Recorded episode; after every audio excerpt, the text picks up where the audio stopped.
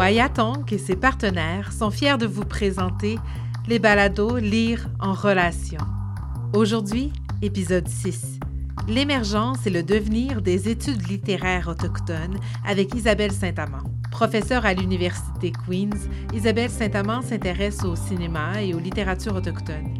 Elle est l'autrice de La crise d'Oka en récit, Territoire, cinéma et littérature, publié en 2015 et traduit vers l'anglais en 2018, et l'une des éditrices de Nous sommes des histoires, réflexions sur la littérature autochtone, publiée en 2018.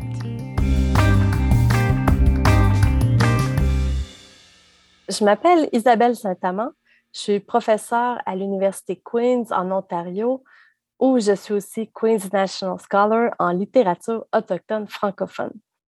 Je suis heureuse de participer au balado académique Lire en relation.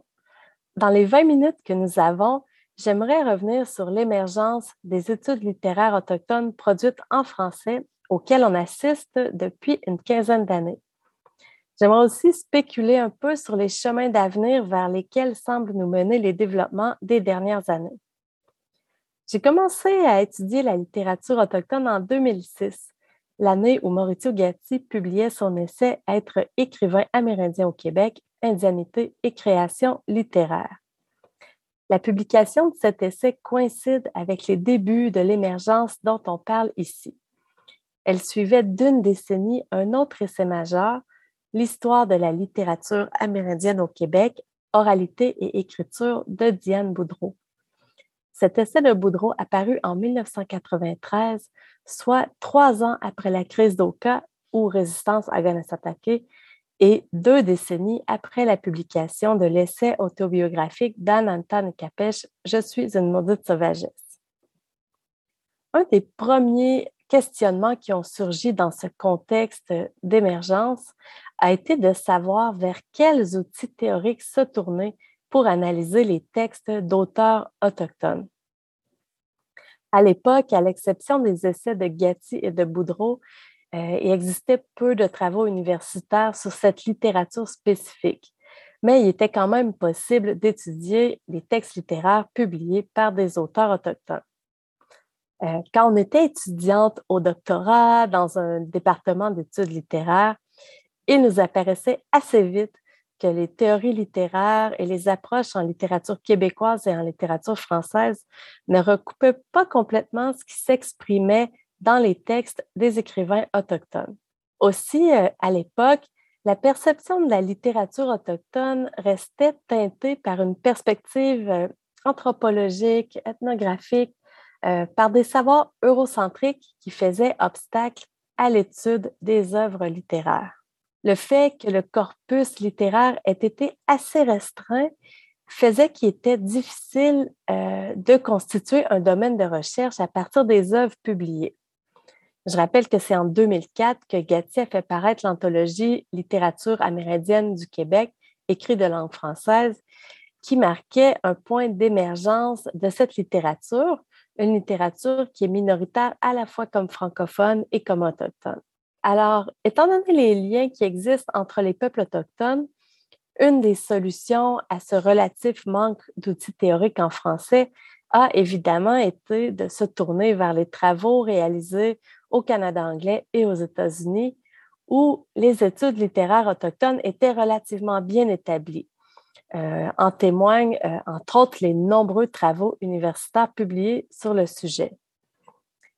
La force critique de ces travaux enrichissait l'étude des textes littéraires autochtones publiés en français et leur légitimité institutionnelle faisait que les analyses qui s'appuyaient sur ces travaux pouvaient s'inscrire dans un discours académique reconnu. Si ces travaux mettaient de l'avant une critique autochtone, ils ne recoupaient quand même pas non plus complètement ce qui s'exprime dans la littérature autochtone de langue française.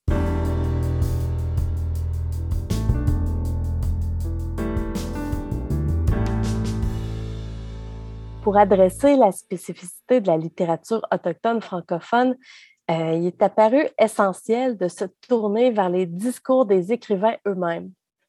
Euh, c'est-à-dire essayer de voir un peu ce que les écrivains disaient de leur démarche de création ou de la littérature autochtone en général. on trouvait leurs paroles euh, dans des entretiens publiés et dans des paratextes d'œuvres littéraires, par exemple. Et là, je rappelle qu'il y a 10 ou 15 ans, la plupart des étudiants de maîtrise et de doctorat, des professeurs et des chercheurs qui s'intéressaient à cette littérature n'étaient pas eux-mêmes autochtones, comme c'est mon cas euh, d'ailleurs aujourd'hui, euh, et qu'en plus, il y avait une relative absence des gens des Premières Nations dans les universités francophones. Le problème qui se posait en gros était le suivant. Alors, comment produire un discours savant juste et pertinent en l'absence des communautés et des milieux littéraires d'où sont, sont, issus les auteurs et leurs œuvres, et en plus dans la méconnaissance des contextes qui leur sont propres.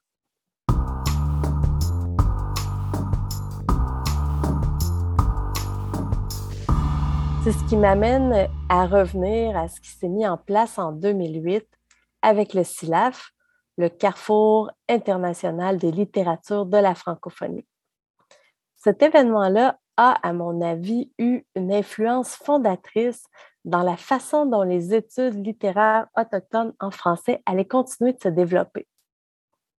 À un moment où l'idée ou la possibilité même d'étudier la littérature autochtone dans les universités n'allait pas de soi, mais se dessinait tout de même de plus en plus, Louis-Carl Picard-Sioui et Maurizio Gatti ont organisé à Wendake une grande rencontre de la francophonie littéraire autochtone, euh, à laquelle ils ont convié des écrivains et des poètes autochtones de la Nouvelle-Calédonie, du Maroc, de la Polynésie française et du Québec. Ils ont aussi convié, et c'est significatif puisqu'on parle de recherche, des universitaires qui travaillaient alors sur la littérature autochtone en français. Ça a été euh, une rencontre vraiment extraordinaire. L'anthologie de poésie des mots de neige de sable et d'océan est issue du SILAF et de façon significative, le Salon du livre des Premières Nations a été créé peu après ce SILAF, ce carrefour des littératures autochtones de la francophonie.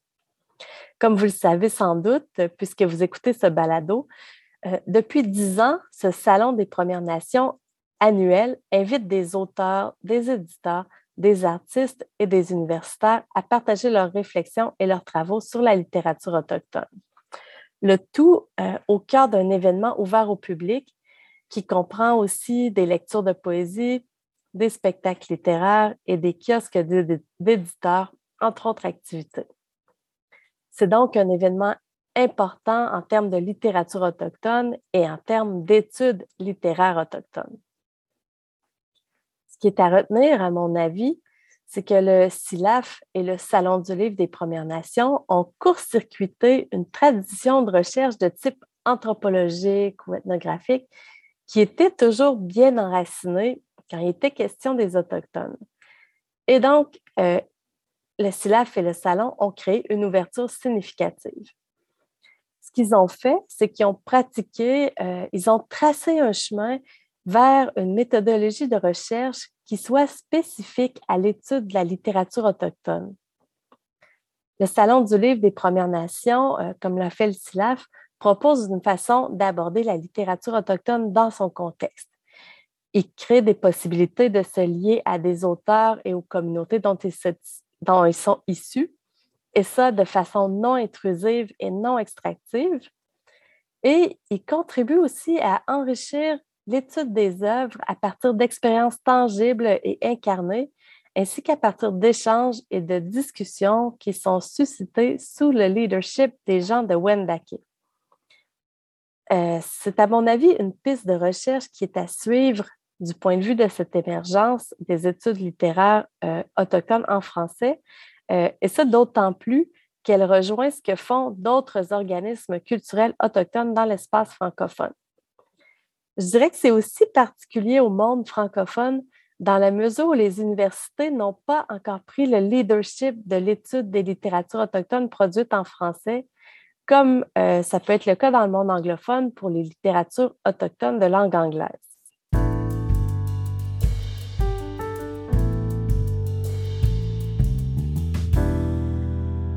qui m'amène euh, à l'enseignement. Au cours de la même décennie, soit à partir de 2008, on a vu émerger l'enseignement de la littérature autochtone francophone dans les universités québécoises. Des cours ont été créés et enseignés à l'Université du Québec à Chicoutimi, à l'Université de Sherbrooke et à l'UCAM, où les littératures inuites sont d'ailleurs au programme. Une école d'été des cycles supérieurs du CERIUM, le Centre d'études et de recherche internationale de l'Université de Montréal, s'est tenue de 2013 à 2017 et cette école d'été reposait sur la présence et l'intervention euh, de différents chercheurs, écrivains et cinéastes invités. cinéastes invités. En 2017, deux postes en littérature autochtone francophone ont été comblés, l'un en Ontario, l'autre au Québec. Euh, l'essor très marqué de la littérature autochtone que l'on constate depuis les années 2010 s'est accompagné de mémoires et de thèses ainsi que d'articles publiés par des doctorants et des chercheurs postdoctoraux, sans oublier des chercheurs indépendants. Euh, il y a aussi des centres de recherche comme le Laboratoire international de recherche sur l'imaginaire du Nord, de l'hiver et de l'Arctique qui ont poursuivi leurs activités.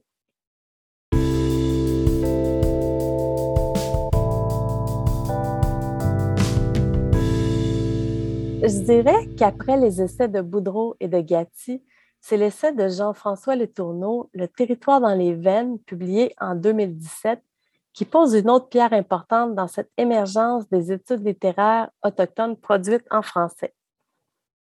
Euh, cet essai rend compte du développement qui s'est produit en une décennie, euh, à la fois en termes de ce qui ressort des œuvres de différentes générations de poètes autochtones et aussi en termes des lieux, des acteurs et des moments clés de cette littérature.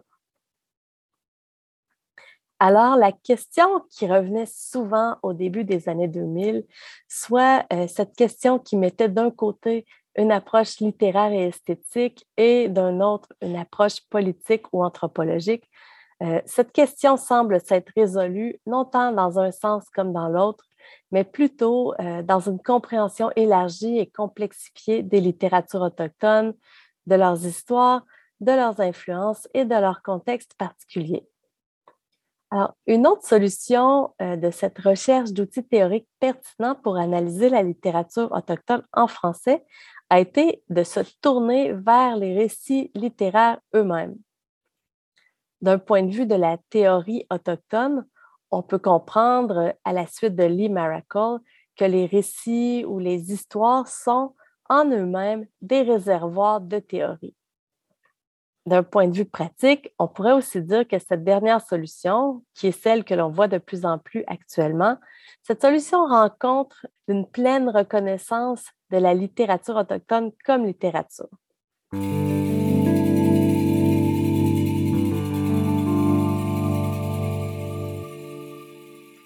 Je dirais qu'un autre facteur qui a favorisé cette nouvelle disposition à l'écoute, c'est l'élargissement de la perspective sur les contextes autochtones. On peut expliquer ça par, euh, par exemple, les récents travaux de recherche en études autochtones, la présence accrue des artistes autochtones et de leurs œuvres dans l'espace public, l'action d'organismes autochtones comme Kwayatank, ou aussi des rapports clés comme ceux de la Commission de vérité et réconciliation et de la Commission Vient, pour ne nommer que ceux-ci. Pour toutes ces raisons, il devient euh, beaucoup plus aisé pour les universitaires de reconnaître, d'examiner et de critiquer le colonialisme, que ce soit qu'il soit français, québécois, anglais ou canadien. Donc, euh, le colonialisme que les auteurs autochtones exposent et déconstruisent dans leurs œuvres. Bref, euh, pour ce qui est des outils théoriques mobilisés dans l'émergence des études littéraires autochtones en français, j'ai mentionné euh, le recours aux travaux en anglais, la prise en compte des discours des auteurs autochtones, les méthodologies favorisées par des événements comme le SILAF et le Salon du livre des Premières Nations, et l'attention portée aux récits littéraires eux-mêmes. Manifestement, euh, beaucoup de chemin a été parcouru depuis 15 ans.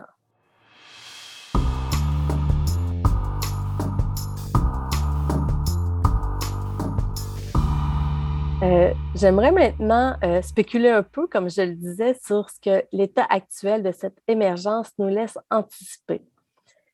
en d'autres mots, qu'est-ce qui semble vouloir être approfondi dans les recherches? Alors, j'ai proposé quelques points qui ne sont pas exhaustifs, mais qui peuvent vous donner euh, une idée de, ce qui est en train de se faire et qui s'en vient. Donc, la diversité linguistique, les liens de la littérature avec d'autres formes expressives, les liens avec les communautés autochtones et les chemins empruntés par les littératures autochtones de langue française. Alors, je vais un peu expliquer ce que j'entends par là. Donc, euh, je pense que les travaux de recherche vont considérer de plus en plus la diversité linguistique. Euh, il peut s'agir de la coprésence des langues autochtones et du français dans des œuvres littéraires euh, ou encore de l'importation par le biais de la traduction de travaux et d'œuvres en anglais. Et on peut penser aussi à la capacité de naviguer entre les sphères linguistiques qui est quand même assez répandue chez les chercheurs francophones. Euh, c'est ce qui illustre euh, l'essai de Julie Burel, Encounters on Contested Lands, Indigenous Performances of Sovereignty and Nationhood in Québec, qui est publié en 2018 en anglais aux États-Unis, mais qui analyse des œuvres cinématographiques et théâtrales autochtones et québécoises de langue française. L'autre exemple, c'est l'essai de Nelly Duvic, Histoire de la littérature inuit du Nunavik, qui est publié en 2019 et se fonde sur une étude de textes en inuktitut, en anglais et en français, donc des textes d'auteurs inuits nés au Nunavik. Euh, plus largement, je pense que les chercheurs seront aussi amenés à réfléchir à d'autres langues comme l'espagnol et le nahuatl que l'on voit dans les créations théâtrales d'Ondinoc, mais aussi à des langues comme l'allemand vers lesquelles ont récemment été traduites des œuvres d'auteurs autochtones. Un autre élément, ce sont les liens de la littérature avec d'autres formes expressives comme le cinéma, la chanson et les arts visuels. Euh, d'abord, on voit que ces liens sont évidents dans la pratique de nombreux écrivains. Euh, pensons à la poète, réalisatrice, parolière et traductrice Joséphine Bacon, qui est récemment devenue protagoniste du film documentaire Je suis humain que Kim Obomsawin lui a consacré. Euh, on peut penser aussi à l'écrivaine Naomi Fontaine, qui a vu les fragments de son roman Kwesipan portés à l'écran. Ces formes expressives vont dans le sens d'un art de raconter, d'un storytelling que l'Association d'études littéraires autochtones, ILSA, reconnaît d'ailleurs explicitement.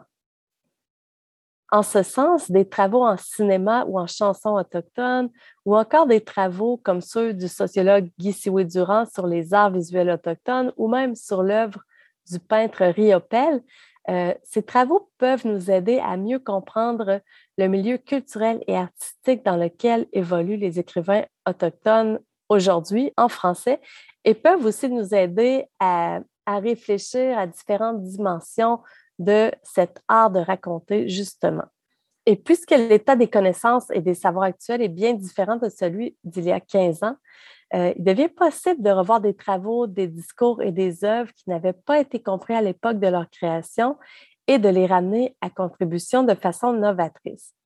Alors, je pense que c'est le parti pris qui se trouve derrière le récent livre euh, sur le rabbinal Hachi d'Ondinoc, euh, qui est publié en 2021 par Yves Sioué-Durand et ses collègues, dans l'idée de revenir sur le travail théâtral des 30 dernières années à la lumière de la compréhension qui est aujourd'hui possible.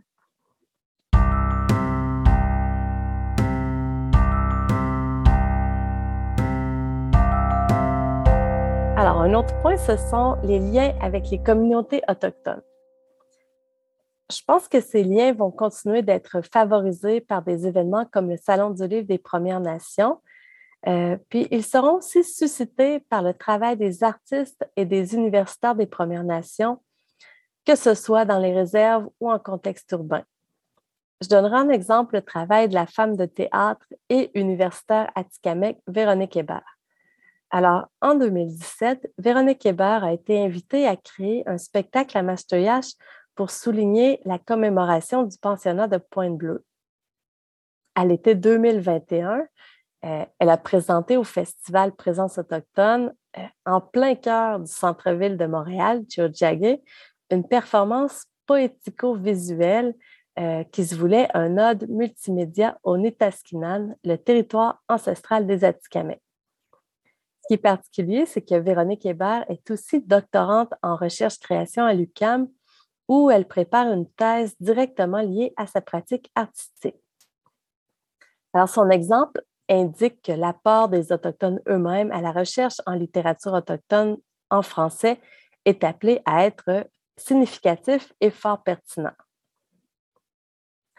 À propos de ce corpus littéraire bien particulier, la poète Inou Marie-André Gill affirmait récemment, et je la cite, elle disait On a besoin d'une littérature différente, d'autres histoires, d'autres visions. S'il peut sembler si difficile de catégoriser le corpus autochtone, c'est qu'il échappe aux grilles habituelles, qu'il redéfinit les genres littéraires, qu'il incarne une souplesse, une liberté, un certain lousse qui me plaît beaucoup, dit Marie-André Gilles.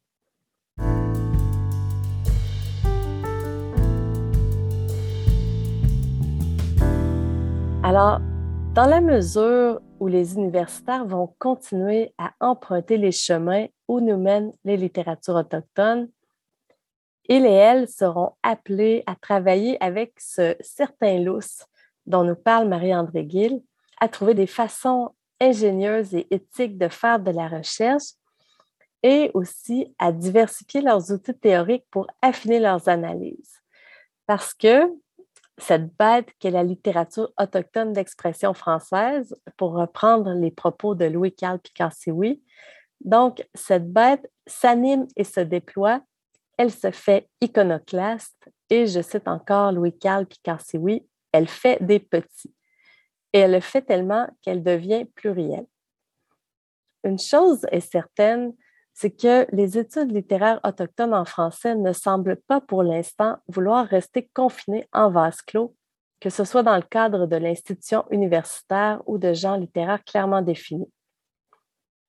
Je pense qu'à mesure que seront valorisées les épistémologies autochtones dans la recherche, il y a des chances que les frontières s'amenuisent entre la recherche qui émane des universités, d'une part, et d'autre part, les savoirs et les discours non académiques sur la littérature autochtone qui émanent euh, des milieux des écrivains et des acteurs culturels autochtones ainsi que de leurs complices. Alors, à quelque part, à supposer que les chercheurs et les chercheuses continuent à emboîter le pas aux créateurs et à leurs œuvres, on pourrait penser que l'avenir des études sur la littérature autochtone aura quelque chose euh, Ces études-là seront probablement spéculatives, axées sur le processus, le vivant, la transformation, et se réserveront des éléments de surprise et peut-être aussi une certaine mesure d'ébranlement et d'incertitude qui, comme nous le disent euh, les récents travaux, donc euh, l'ébranlement et l'incertitude sont nécessaires à tout processus de décolonisation. Alors, on peut imaginer que les institutions académiques seront appelées à se transformer, tout comme ce qu'on entend généralement par discipline littéraire. Et puisque les travaux dans le domaine, à l'instar des universitaires qui les produisent, demeurent éparpillés d'un point de vue géographique et institutionnel, un peu à l'image d'études en émergence, il se pourrait que l'on ait même intérêt à délaisser l'esprit de catégorie et de chasse gardée euh, institutionnelle et que l'on soit plutôt fortement euh, appelé à adopter dans la recherche l'esprit que met justement de l'avant ce balado académique, c'est-à-dire l'esprit de la relation. Cet épisode de balado vous a été offert dans le cadre du 10e Salon du Livre des Premières Nations une réalisation de Kwayatonk avec l'appui de l'Université de Regina, du Conseil de recherche en sciences humaines du Canada, du Conseil des arts du Canada, du gouvernement du Canada et du gouvernement du Québec. Le 10e Salon du Livre des Premières Nations vous est présenté par Energex Énergie Renouvelable, la Caisse des Jardins de Wendake, la firme Okitela, le CN et Hydro-Québec. Recherche et narration, Isabelle Saint-Amand. Musique et montage, Marc Vallée. Coordination, Marie-Ève Bradette.